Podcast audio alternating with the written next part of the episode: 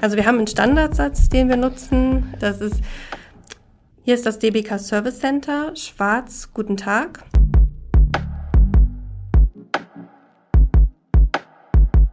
Viele erwarten das, glaube ich, ähm, von der Arbeit im Service Center, dass es negativ behaftet ist, aber im Gegenteil.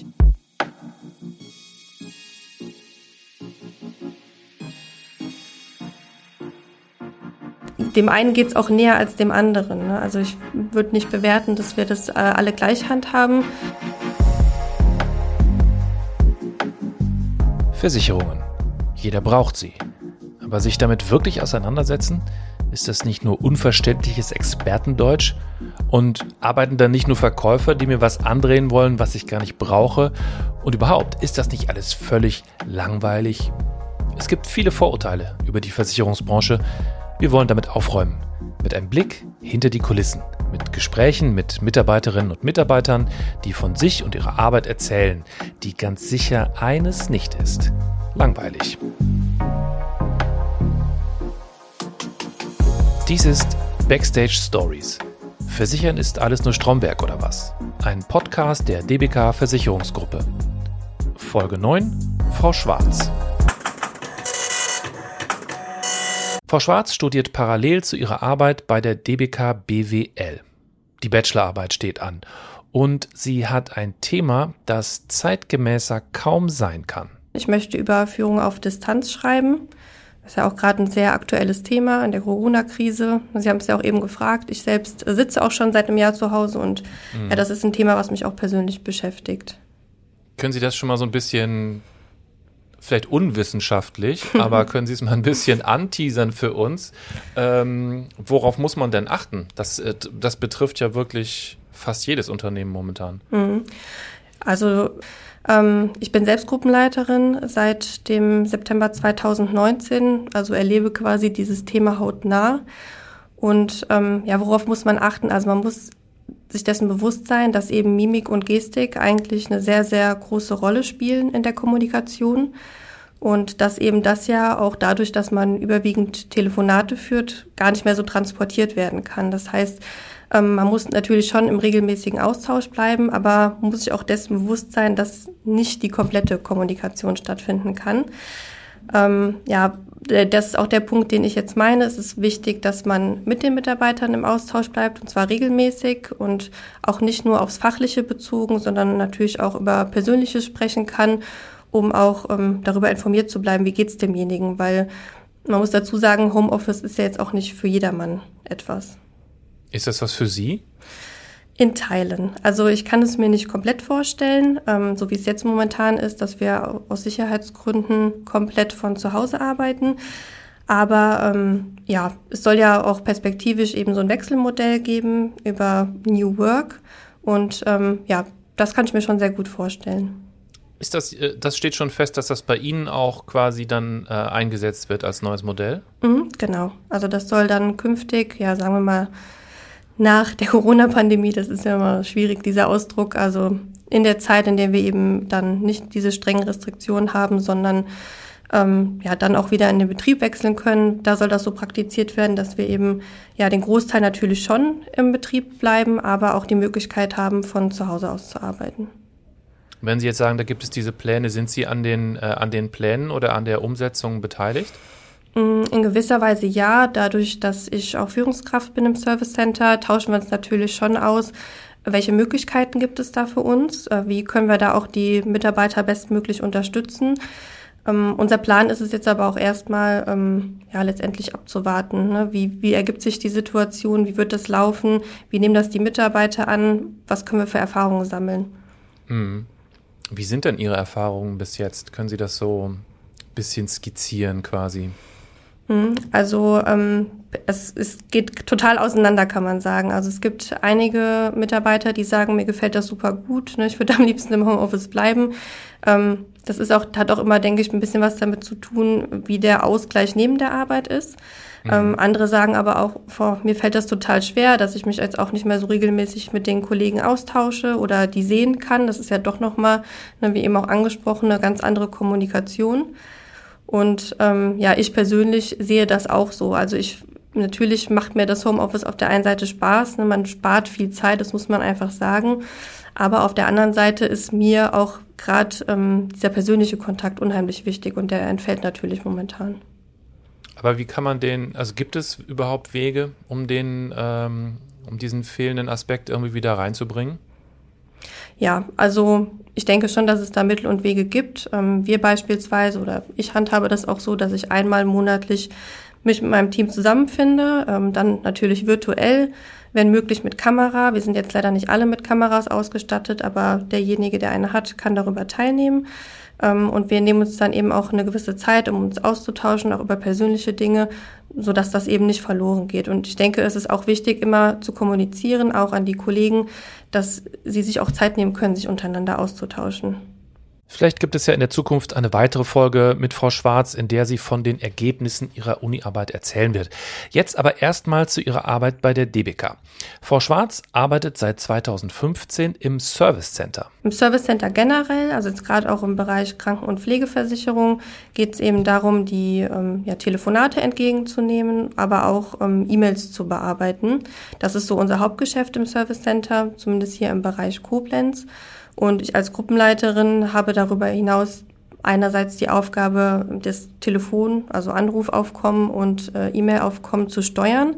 Das mhm. heißt, wir müssen immer genau schauen, wie viel äh, an welcher Stelle zu tun ist und dementsprechend auch die Mitarbeiter einzusetzen. Ähm, darüber hinaus coachen wir auch als Gruppenleiter, ähm, was momentan auch ein bisschen schwer darstellt, aber es funktioniert. Ähm, wir schreiben Beurteilungen wir prüfen auch die E-Mails. Also wir haben hier bei der DBK ein sogenanntes Vier-Augen-Prinzip. Heißt, wenn der Mitarbeiter was individuell formuliert, dann schauen wir da nochmal drüber.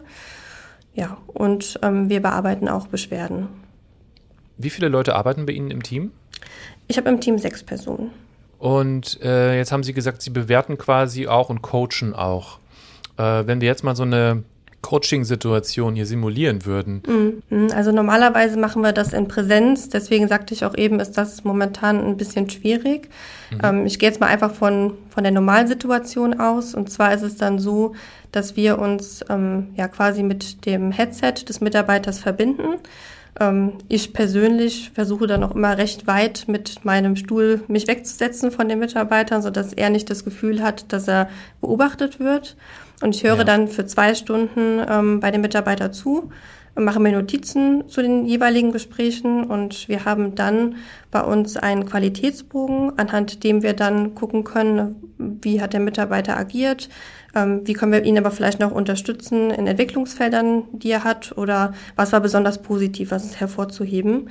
Und dann erfolgt natürlich auch im Anschluss ein Feedbackgespräch. Und was für Punkte spielen da eine Rolle? Also was ist wichtig für Sie? Das ist tatsächlich sehr breit aufgestellt. Also das beginnt auch schon mit der Begrüßung oder endet mit einer Verabschiedung. Also wie geht man aus dem Gespräch raus? Fasst man das gegebenenfalls auch nochmal zusammen, was man gesagt hat? Und dann geht es auch so ein bisschen um den Punkt Empathie und Einfühlungsvermögen und natürlich auch um den fachlichen Teil sowie auch um eine ne Ausdrucksweise. Also das sind so die Punkte im groben gesagt, die man beurteilt. Was wäre denn eine komplett falsche Begrüßungsformel?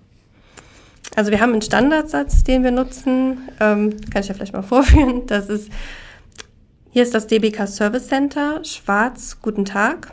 Das bedeutet, wir fangen an mit hier ist das DBK Service Center, können dann unseren Namen sagen. Da mhm. sind wir aber auch relativ frei. Also ich könnte jetzt auch sagen Jennifer Schwarz oder ja, Frau Schwarz, ne, das ist mir überlassen. Und ich muss auch nicht guten Tag sagen, sondern ich kann auch schönen guten Tag sagen. Also so ein bisschen äh, flexibel sind wir da schon. Aber wenn jetzt einfach nur jemand drangehen würde mit Hallo, hier ist die DBK, das wäre jetzt zum Beispiel ja nicht gewünscht. Und Hallo äh, statt guten Tag wäre auch schon quasi, wäre Ihnen zu unformell oder? Ja, also ich finde das jetzt schwierig, so auf die Goldwaage zu legen. Ähm, das ist. Ich, ich versuche nur herauszufinden, mhm. ob Sie das tun oder nicht. Äh, also wir tun es nicht. Ich denke, soweit kann ich für alle sprechen.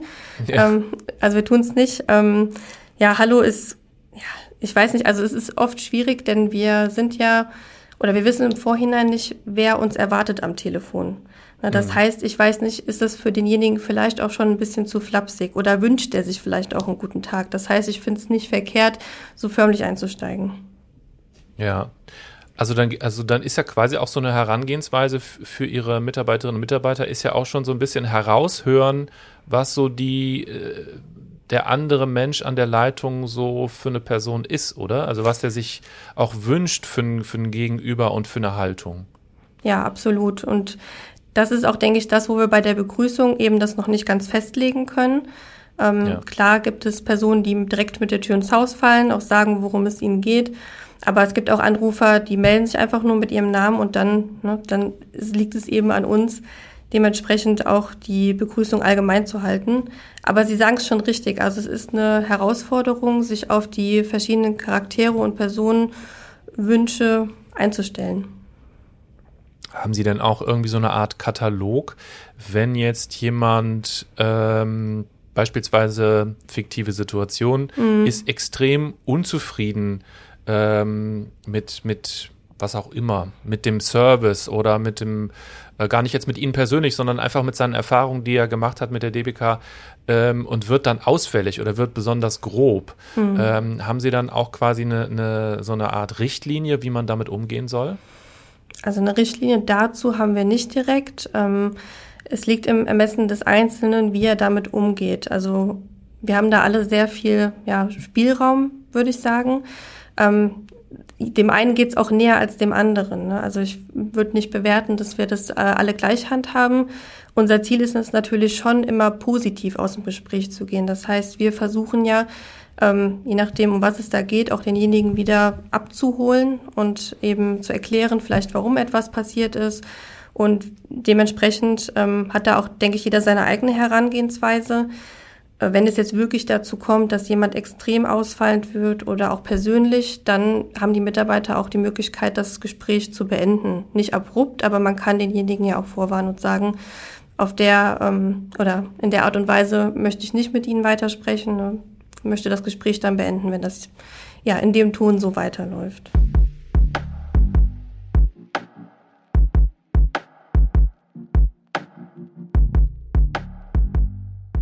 natürlich kommen wir im Laufe des Gesprächs, wie eigentlich in jeder Folge dieses Podcasts, dann auch auf die Geschichten, die einen begleiten. Ja, ich hatte vor kurzem ein lustiges Gespräch mit einem älteren Herrn, der ja scheinbar recht zufrieden auch war mit meiner Aussage und mit dem, wie ich ihm weiterhelfen konnte. Und er hat mir dann am Schluss des Gespräches gewünscht, dass ähm, mein Fußballverein, für den ich brenne, dass der doch dann beim nächsten Spiel gewinnen soll. Und das fand ich eine sehr ja, originelle Verabschiedung. Hatte ich so auch noch nicht. Ja, leider bin ich kein Fußballfan und ähm, dementsprechend konnte der Wunsch sich gar nicht erfüllen, aber das fand ich schon ähm, ja, eine nette Anekdote.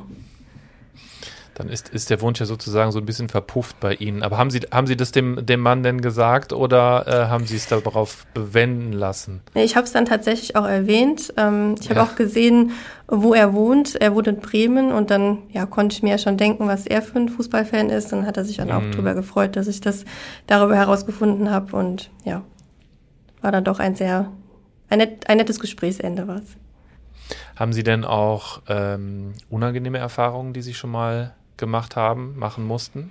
Unangenehme Gespräche, die gehören auch dazu. Also es sind, es ist tatsächlich nicht so, dass es die, dass es üblich ist. Also viele erwarten das, glaube ich, ähm, von der Arbeit im Service Center, dass es negativ behaftet ist. Aber im Gegenteil, ich finde, überwiegend haben wir sehr positive Gespräche. Ähm, ich muss ehrlich sagen, mir fällt jetzt gerade kein konkretes Beispiel ein. Aber vielleicht kann ich allgemein was dazu sagen, wie es mir leicht fällt, damit umzugehen.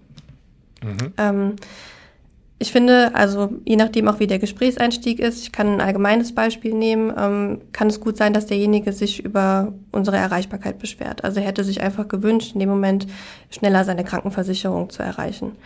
Und ähm, in den Fällen ist es, denke ich, auch ganz wichtig, dass wir denjenigen wieder abholen. Das heißt, ich versetze mich zuerst in die Lage, um auch eben ein ehrliches Verständnis demjenigen gegenüberzubringen. Also Heißt, ich formuliere das dann auch, dass es mir leid tut, dass ich das verstehen kann, dass es eine unangenehme Situation bin, äh, ist, dass es eine unangenehme Situation ist.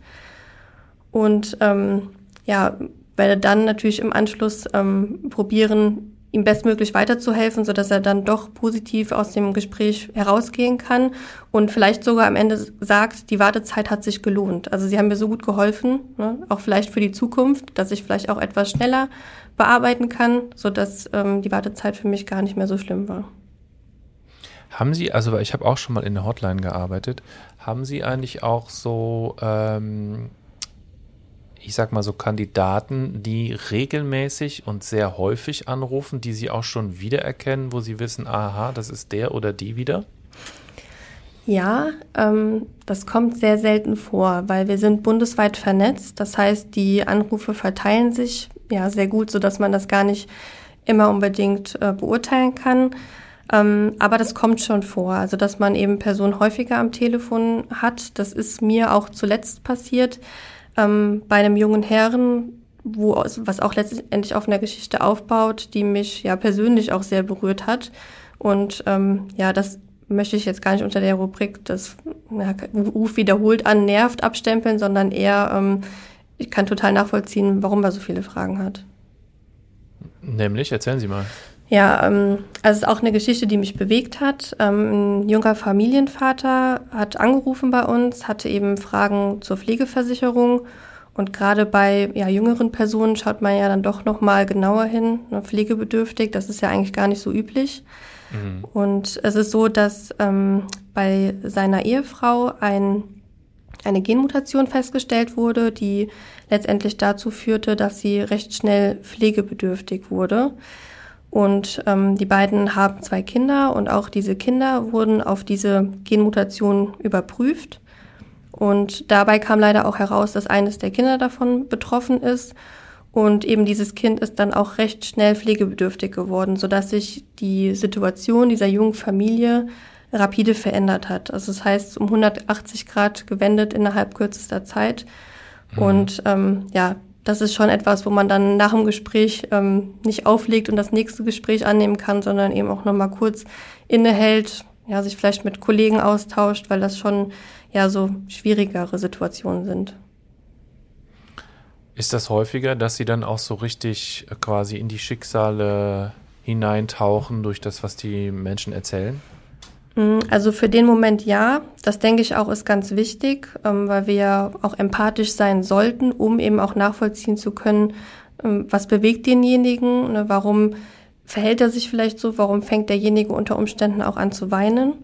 Also in dem Moment, finde ich, sollte man da schon mit eintauchen können. Aber es ist auch genauso wichtig, dann ja, nach der Arbeit wieder Abstand zu nehmen. Also das heißt, für mich ist es auch wichtig, ähm, ja, einen Freizeitausgleich zu haben, weil wenn wir jetzt wirklich jedes dieser Gespräche ähm, mit nach Hause nehmen würden und dann darüber nachdenken, das wäre, glaube ich, auch ein bisschen zu viel. Denn ich denke, Sie können sich vorstellen, wir haben gerade im Bereich Kranken- und Pflegeversicherung äh, sehr viele Schicksalsschläge, die wir, von denen wir erfahren. Ich nehme an, die Leute nutzen das dann auch, um so ein bisschen von ihrem Leid so zu erzählen, oder? Mm, in Teilen ja. Ähm, aber da stehen wir auch gern zur Seite. Natürlich ähm, müssen wir das auch immer so ein bisschen im Blick haben. Ne? Also wie ich es eben schon erzählt habe, wir haben ähm, auch viele Versicherte, die uns erreichen müssen, aber trotzdem haben wir da auch immer ein offenes Ohr und äh, wir wissen, wenn jetzt jemand beispielsweise den Tod von, vom Ehemann oder der Ehefrau meldet, dann sollte man sich eben auch die Zeit nehmen, sensibel sein. Und wenn derjenige sich in dem Moment auslassen möchte, dann ist das auch in Ordnung. Die Zeit nehmen wir uns.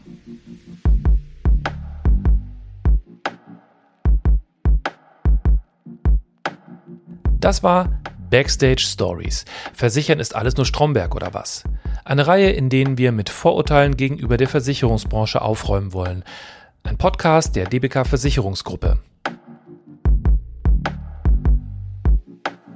Und in der nächsten Folge eine andere spannende Geschichte, die zeigt, dass Versicherung nicht Stromberg ist.